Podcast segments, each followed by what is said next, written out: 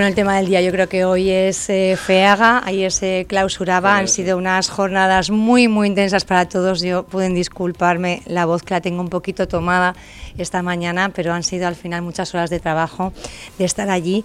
Y hablábamos ahora, bueno, con Jero Lozano, el, concejal de La Oliva, y tenemos que hablar no solo de, cultura, sino también de muchos más eh, ámbitos o sectores que están vinculados también a lo que es la, la feria, porque yo creo que se está poniendo en valor más que nunca la transversalidad. Al final vivimos en un mundo globalizado y todas las partes están comunicadas. También FEAGA y la, eh, las nuevas tecnologías, la fibra óptica que ha posibilitado pues, hacer muchísimo, muchísimo trabajo y vemos cómo, cómo se va vehiculando todo eso.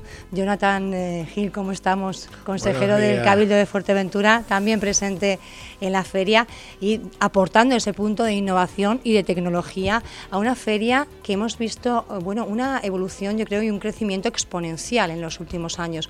Cómo se ha profesionalizado y cómo la tecnología también ha contribuido a ello, consejero. Eh, buenos días, efectivamente.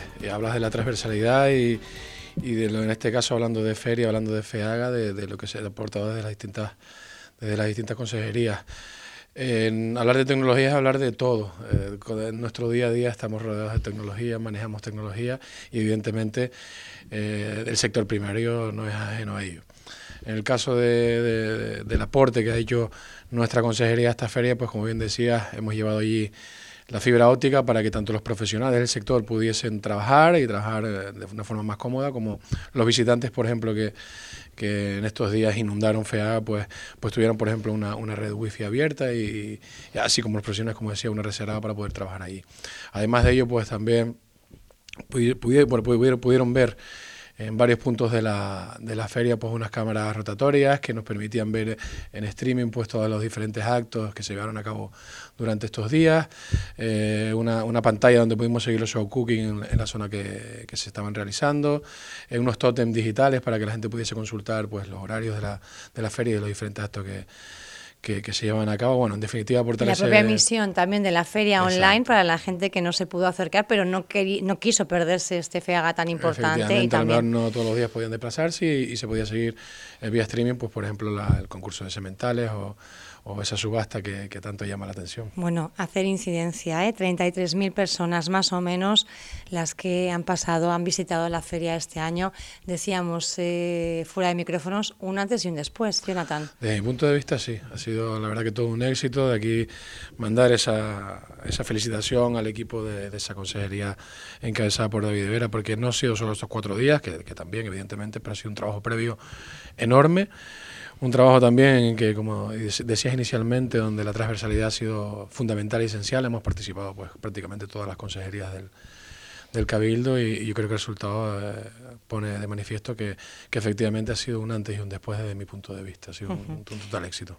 Vamos hablando porque al final la, tecnología, la innovación, eh, bueno, pues va calando en todos los sectores de la sociedad majorera.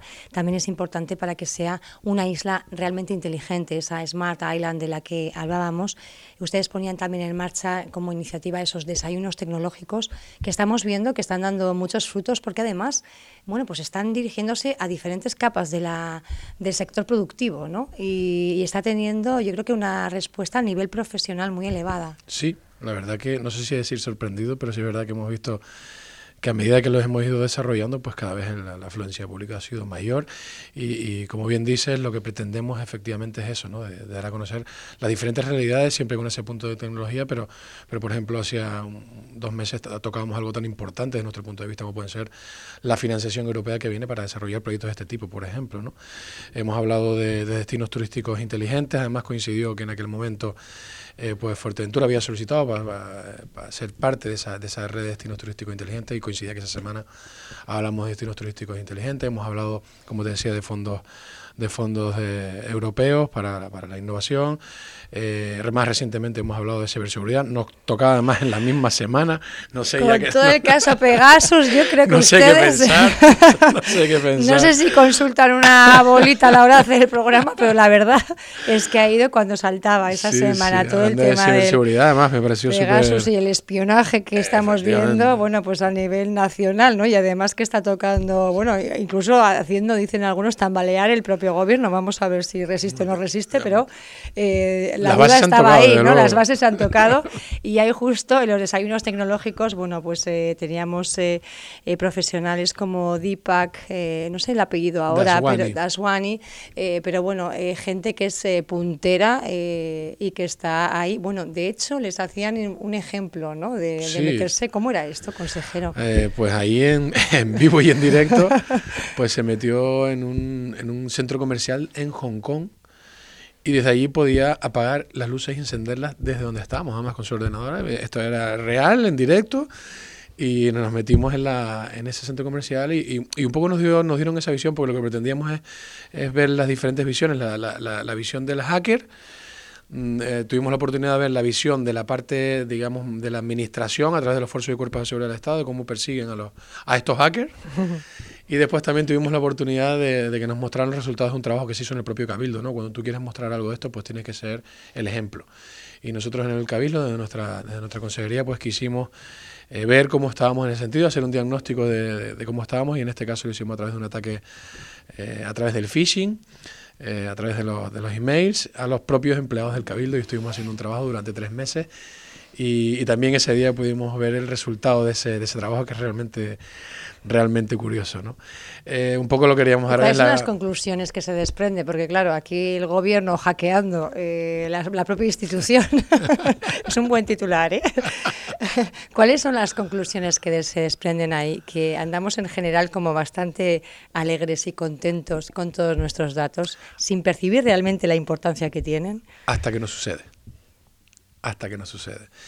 Eh, es curiosísimo, la verdad que fue, fue muy curioso porque ves la, la, curva, ya te digo, fueron alrededor de tres meses, tres meses y medio el trabajo que se, que se realizó, y ves como inicialmente es exponencial la bajada de, gente que, fue perjudicada por estos ataques. Empiezan todo el mundo abriendo esos correos muy alegremente, correos, por ejemplo, enviados como si, haciéndose pasar por mi vaya directamente, eh, y como la gente los abría muy alegremente, habría eh, pues eh, archivos eh, que, infectados, entre comillas, y cómo durante todos esos meses, a, medida que iban o le seguían llegando ese tipo de correos, ya la gente no los abría tanto. ¿no? Por eso te digo que, que no le ponemos atención hasta que nos, hasta que nos sucede y, créanme que lo que nos, nos, dieron a entender los tres profesionales que en ese momento estuvieron con nosotros es que todos, absolutamente todos, estamos expuestos a esto. Y además es diario. Daban, daban un informe de la cantidad de ataques, de ciberataques que teníamos diariamente. Y, resulta increíble.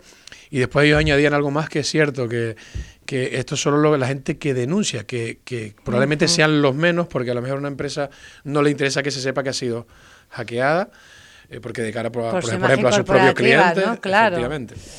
O sea que es realmente curioso y, y hay que tener en, una sociedad cada, día, y es inevitable cada día más, en la que se aplica más la tecnología, cada día eh, pues tenemos, todos vamos con un móvil en el, en el, en el, en el, bolsillo, pues estamos, nos pueden afectar desde, desde correos que recibimos para decir que, que estamos, que, nos ingresen dos euros para recibir un, un paquete postal, que eso lo, recibimos casi a diario o semanalmente, pues hasta otra cosa muchísimo más sofisticada, pero, pero insisto, estamos todos, todos expuestos a esto y, y, me quedo con esa parte. ¿no? De, todos expuestos porque además todos somos tecnológicos en mayor o menor medida, desde que tenemos un móvil en la mano ya tenemos una puerta abierta pues a cuentas eh, bancarias y a muchísimos datos que lógicamente pues hay mucha gente interesada en poder llegar a ellos. ¿no? Hay auténticas estructuras de empresas, arquitecturas de empresas que se dedican, funcionan como empresas que se dedican a, a hackear. Es increíble, increíble. Bueno, pues tomen las medidas precauciones. Eh, de todas formas, les invitamos eh, que los desayunos eh, tecnológicos están abiertos a la ciudadanía. Es verdad que se trata de llegar a diferentes sectores para, entiendo, abarcar un poco el conjunto, ¿verdad?, de ese tejido productivo, pero cualquiera puede ir. Ustedes también ponían hace relativamente poco, unos meses, ese centro de procesamiento de datos con el objetivo de modernizar la isla y de atraer iniciativas empresariales. ¿Esto qué significa, consejero? ¿O cómo funciona este centro? Bueno, eh, precisamente también la semana pasada hablamos de, la, economía del dato, lo importante que es ya no solo captar el dato, porque claro, datos hay muchísimos y, muchos no son buenos, sino de tratarlo y de procesarlo. Tuvimos una jornada, pues hace escasamente una semana, donde hablamos de, la, de esa economía del dato, donde presentamos también esa plataforma de, del dato y esto simplemente lo que nos, simplemente, y lo digo entre comillas, lo que nos va a aportar es el que nos ayuda a tomar decisiones a todos los niveles. No es lo mismo tomar una decisión a ciegas que hacerlo tras un tratamiento de un dato y saber en qué circunstancias va. Digamos que, diciéndolo de forma coloquial, es tirar a, pájaro y chao. Eh, en este caso hablamos de, la economía del dato aplicada al, transporte y a la movilidad, tan importante y en un sitio tan importante como Fuerteventura, ¿no? Hablar de transporte y movilidad en Fuerteventura. ¿Qué pasó? Estaba haciendo referencia a ese SALT, ¿no? A ese salón de la logística y el transporte. Eh, ha pasado un poquito desapercibido. Yo no sé si FEAGA se lo ha comido todo. También puede ser que nos está ocurriendo que los actos parece que se van casi pisando unos a otros y es que complicado también dar, dar Sí, además fue una esa pena que hablas de esa parte de comunicación creo que, que falló. Eh, creo que el SALT se llevó a cabo por primera vez en Fuerteventura en el año 2014, quiero recordar, y esta es la segunda vez que se, que se hacía y se traía a Fuerteventura a través de la Universidad de la, de la, Laguna. Eh, el SALT siempre estaba muy relacionado a Infecar, a, Gran Canaria. Y el traerlo aquí pues era una, una oportunidad y sobre todo hablar de, esa economía del dato. Lo, digo, lo, digo y lo relaciono porque justo también en esa jornada que se desarrolló, eh, pues presentamos esa, esa, esa plataforma del, del, dato eh, y traerlo a Fuerteventura. Es verdad que eh, cuando, cuando acabó, nos hablaban los compañeros de la Universidad de Laguna que vía streaming se siguió bastante. Pero sí es verdad que, que, a lo mejor tenemos ese FEA, yo también pienso que sea eso, ¿no? que nos cogió y nos, a ese, a ese sal y lo, y lo, cubrió con su paraguas. Pero bueno, creo que también se sacaron bastante cosas positivas, por lo menos los profesionales del sector que estuvieron por allí sacaron bastante cosas en positivo. Fuerteventura, hablando, hablando de transporte y movilidad, eh, tiene mucho que aprender. Decían ahí que bueno, que estamos muy, muy verdes con respecto a, otras islas. Vinieron gente de, del dato de Vinter, de TITSA, que es la empresa pública de transportes de de Tenerife y, nos, dieron una, nos dieron una visión de, la importancia que tiene esa, esa, captura de datos y la importancia que tiene el, manejo para tomar decisiones. No es lo mismo lo que decía inicialmente, tomar una decisión a ciegas que tomar una decisión basada en, en datos, de ahí, de ahí su importancia. Eh, más cosas también. Usted, bueno, lleva bastantes áreas, yo creo que también de forma muy transversal, porque todas al final están vinculadas también. Ese gobierno abierto, esa participación ciudadana, que va una cosa intrínsecamente ligada a otra, y lógicamente con las nuevas tecnologías. En una de las últimas entrevistas que hacíamos por aquí, nos decía como que para principios de año, marzo, abril, esperaban tener eh, la plataforma de gobierno abierto, participación ciudadana y transparencia. ¿Cómo va ese proyecto? Ya la presentamos, hace, hace unas semanas la presentamos a la a, las distintas administraciones de la isla porque vamos a manejar una, misma plataforma para todos. Eh, y estamos en la parte de, abrirla ya al resto de la ciudadanía. Yo espero que de aquí a un mes, dos meses ya sí que vamos a, hablar aquí de que tenemos por fin esa plataforma de gobierno abierto, de transparencia y de, y de participación ciudadana. Pero ya está, ya está, la, presentamos de hecho para, para que ya la, fueran manejando, para que los técnicos vieran, porque lleva una parte de back office importante. Eh, para que la conocieran y, para que se fueran familiarizando con ella, porque en breve ya estará abierta a la ciudadanía. ¿Y qué va a significar? Porque también se están impulsando eh, pues diferentes iniciativas para Mm, promover lo que es la cultura de participación ciudadana. Quiero decir, una cosa es que esté la herramienta, pero claro, si luego la ciudadanía no hace uso de ella, de poco sirve, ¿no? De forma paralela estamos viendo pues diferentes iniciativas que están encaminadas precisamente a divulgar esa cultura de la participación. Yo creo que estás dando pilla en el clavo. Muchas veces tenemos herramientas potentísimas como esta, que está que parte de una plataforma, de la plataforma de SIDIN, por ejemplo, del Ayuntamiento de Barcelona, también la maneja el Ayuntamiento de Madrid. O sea que estamos hablando de herramientas potentísimas, pero de nada sirve tener una herramienta si al final el ciudadano no sabe cómo usarla o, no se fomenta el que la use. Por eso nosotros estamos llevando aparejado a la creación de esta, de esta plataforma una acción formativa e informativa, ¿no? de divulgación. Eh, ahora en el mes de junio vamos a llevar a cabo una acción formativa de cara a la parte política y a la parte técnica de, los, de las distintas administraciones en aspectos de participación ciudadana, porque es fundamental que la, ciudadanía, vamos a empezar evidentemente por esta, esta parte de arriba, pero no vamos a acabar ahí, vamos a llevarla a, a, las distintas organizaciones eh, asociativas de la isla, eh, para que conozcan y, sepan cómo funcionan y cómo poder participar. Al final todos hablamos de participación ciudadana, todos somos conscientes de que es necesario que la ciudadanía participe de las decisiones que se tomen en la administración pública, pero de ahí a llevarlo a la práctica, pues muy poco. Y lo que pretendemos efectivamente es eso, que la gente lo conozca, que se conciencie y que, y que sepa, ¿no? fomentar desde la administración que realmente participe en, en las decisiones que se, que se tomen en la, en la administración pública ahí. Y en eso estamos y lo tenemos muy claro además. Lo tenemos que, o sea, que tiene que tener aparejado todas las herramientas que tengas de este tipo, tienen que llevar aparejado una acción formativa e informativa. Y va a tener, realmente hay una voluntad de gobierno de que eso sea efectivo. Quiero decir, muchas veces la ciudadanía nos, nos quejamos de que, claro, votamos cada cuatro años y luego se produce ahí un impasse que puede pasar cualquier cosa y ya no podemos decidir nada, ¿no? Eh, con estos elementos de, participación y además teniendo la infraestructura que lo permita, se puede realmente eh, hacer efectiva esa toma de decisiones de forma general, social. Hay una, hay una herramienta que sí que lo permite, que son los presupuestos participativos. Y es parte de este proceso de, de participación ciudadana. Efectivamente, como dices, la parte del reglamento de participación ciudadana que se aprobó hace escasamente un año, eh, pues tenemos la herramienta, tenemos la legislación, ahora hay, que llevarlo a la práctica, pero recoge dentro de esa, de esa propuesta, aparte de, crear ese Consejo Insular de, Participación Ciudadana que tiene representación pues toda la ciudadanía a través de, de todas las asociaciones, de colegios oficiales, de sindicatos, etcétera, etcétera. Eh, evidentemente las decisiones que se toman en ese o que se van a tomar en ese órgano de, participación a nivel insular pues no son vinculantes. Al final el, político es el que toma la decisión final eh, y cómo, cómo hacer que realmente se pueda participar de, esa, de esas decisiones pues a través efectivamente de los presupuestos participativos. Si se dedican una parte un porcentaje de, los presupuestos de un cabildo en este caso a presupuestos participativos lograremos que, que sea efectivo que realmente las decisiones que tome la la ciudadanía pues se lleven a la práctica. ¿En ese reglamento está contemplado el porcentaje de esos presupuestos participativos? En eso tiene que esa decisión tiene que tomarla ahora el órgano el órgano que estamos eh, formando. Ese órgano es el que va a proponer eh, el porcentaje de esos presupuestos que es que es que si no no sería participativo. De nada serviría eh, que, que, lo contemple si al final el político de turno dice pues un, 0,01 y aquí nadie efectivamente se trata de que sea una decisión consensuada por la parte política por la parte de la ciudadanía por todas las partes que se, que se consensúe eh, de de qué porcentaje de ese presupuesto pues vaya a presupuesto participativo. Es un proceso que se va a llevar a cabo y, es la forma práctica de que realmente la ciudadanía participe en las decisiones de la Administración. ¿En qué punto estamos para lograr realmente eh, que Fuerteventura sea esa isla inteligente que, permita bueno, pues, eh, mejorar en competitividad, mejorar la calidad, optimizar recursos?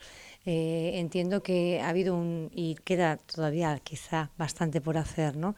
Eh, pero ¿en qué punto estamos y qué es lo que nos falta todavía, digamos, eh, de forma más urgente? estamos, digamos que estamos en el punto inicial, pero yo no lo veo eso como un perjuicio, lo veo quizás nos, nos, está permitiendo ver lo que están haciendo en otros lados y los fallos también que están cometiendo para nosotros no cometerlos. Aquí esto es un proceso de transversalidad absoluta. Eh, un proceso, ese dinero que ha venido para ese plan de sostenibilidad de la isla, esa, esa incluirnos en, en, ser parte de esa red de destinos turísticos inteligentes. Estamos con la parte del Smart Island en su parte final. Digamos que estamos en la parte inicial. Eh, ¿Qué nos corre prisa o, qué debe, debe, correr prisa? Pues hablamos, por ejemplo, antes de transporte, hablamos de movilidad, hablamos de accesibilidad. Eh, hablamos de una de plataforma, la plataforma electrónica de las de las administraciones. Eso urge y, ha sido una de las primeras cosas que hemos tratado desde el desde el Emar Island, es darle, darle una unificar unificar a las administraciones públicas, porque suele ser bastante engorroso, la burocracia, el acceso de la ciudadanía a la administración. Eh, en una isla como Fuerteventura no puede, no puede ser que una persona de Morrojable tenga que venir a Puerto Rosario a pues arreglar algún tipo de documento y, es bastante usual. Eso creo que es lo más urgente, ¿no? El, llevar y acercar la administración a, la, a las personas, que es, la, que es la parte que nos toca a nosotros. Hemos empezado por esas plataformas electrónicas de los, del ayuntamiento, que, que cualquiera que pueda resolver cualquier trámite de cualquier administración en, cualquier administración.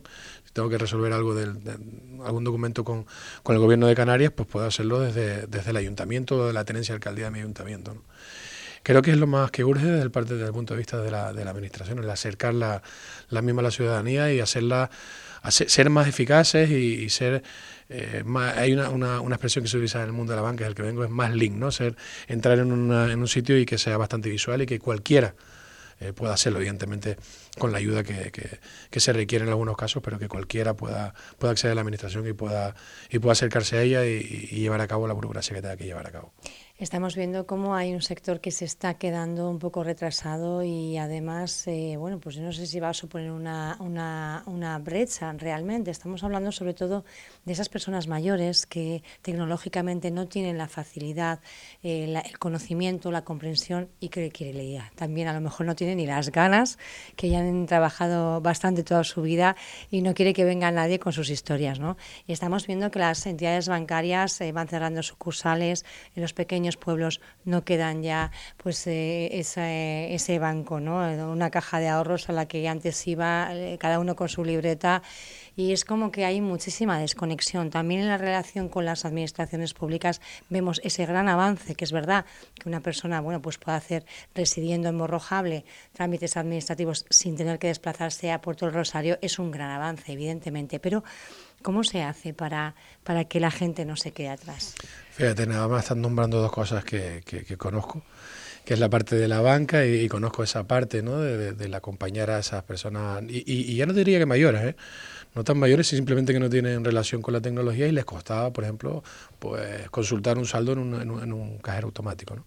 Comentarte además que, que, como yo he vivido esa parte y he vivido eso que comentas de, de ser lo que, lo, que, lo que sucede y aprovechando también, es verdad que, que viendo esa campaña que ha habido a nivel nacional, ¿no? que somos mayores pero no somos tontos. Efectivamente. Esto lo, lo, sacó un, hombre, una persona mayor, y yo creo que con muchísimo acierto. Absolutamente, absolutamente. Pues eso nos ha dado una idea a través de la consejería de llevar a cabo una formación eh, que vamos a llevar a todos los pueblos de la isla.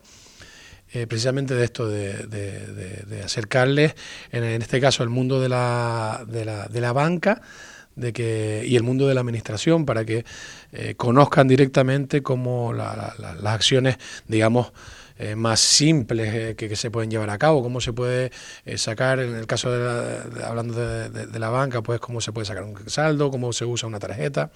También hablarle de los productos básicos que prácticamente todos usamos a diario, todos, todos, casi todos tenemos una tarjeta en el bolsillo, una tarjeta de un banco, casi todos tenemos una cuenta corriente en un banco. Casi todos en alguna ocasión hemos tenido que eh, sacar un préstamo para comprarnos, no sé, un vehículo o cualquier cosa. Eh, o un plan de pensiones, ese tipo de cosas. Vamos, estamos preparando una formación eh, que, espero esté, esté, en breve, ya estamos en la parte final, para llevarla a través estamos barajando eh, a través de, de, los centros de la tercera edad, eh, junto con los telecentros de la red semilla del propio Cabildo, y dar, la, esa formación a través de ahí, y complementar esa misma formación pues con todas esas eh, esos trámites que se hacen con la, con la administración nos parece fundamental. Y aprovechando, como te decía, esa parte de mi conocimiento de, de, la banca con esa campaña que se ha hecho a nivel nacional, pues decidimos a través de la consejería, oye, ¿por qué no hacer a través de la, de la administración esta, esta formación dirigida a, a esas personas, insisto, no tan no, no mayores únicamente, porque hay gente mayor que se maneja muy bien, ¿eh? sino a todo ese público que le cuesta hacer relación por la por, porque tenemos o nos genera rechazo, ¿no? El, Cuando ves algún tipo de máquina, yo soy de los que digo, madre mía, que que no tenemos esa relación con, o no, no, no nos gusta. No es natural, ¿no? Efectivamente, no, no, no sirve esa relación natural, efectivamente, con, con, la tecnología, pues, pues que todas esas personas se puedan acercar y, y se puedan por lo menos eh, formar en esos aspectos básicos de nuestro día a día en cuanto a la administración, en cuanto a la banca. Bueno, pues nos alegra que nadie se quede atrás porque es muy importante eh, para también aportar, ¿eh? que se nos olvida que al final los que tienen la experiencia y el conocimiento son los que tienen más edad y a veces, bueno, pues no los tenemos tan en cuenta. Consejero, gracias por estar con nosotros en esta mañana en Radio Insular, esta mañana de lunes. Son 10 eh, y 6 de la mañana ya mis compañeros preparados para tomar el relevo. Gracias por estar y también a toda la gente que nos escucha. Un abrazo grande esta mañana. Gracias, Pia.